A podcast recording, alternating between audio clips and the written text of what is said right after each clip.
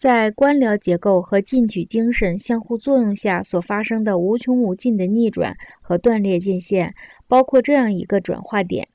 个人开始为个人的行动负责。这是部落集体权威崩溃的时刻。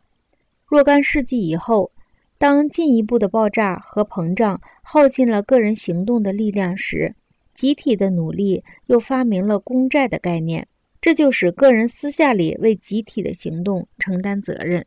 十九世纪给机械的分裂切割的技术方法加温，于是人们的整个注意力就转向联合和整体的东西。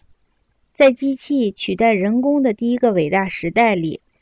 卡莱尔和前拉斐尔派的文艺家们就宣传这样一种教义：工作是神秘的社会群体交往。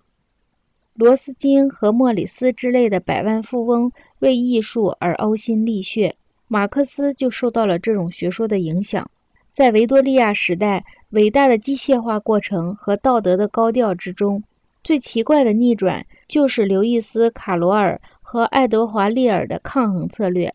他们的打油诗被证明有极为持久的生命力。当卡迪根老爷们正在学习死亡谷时，吉尔伯特和沙利文却在宣布维多利亚时代逆转的断裂界限已经被越过了。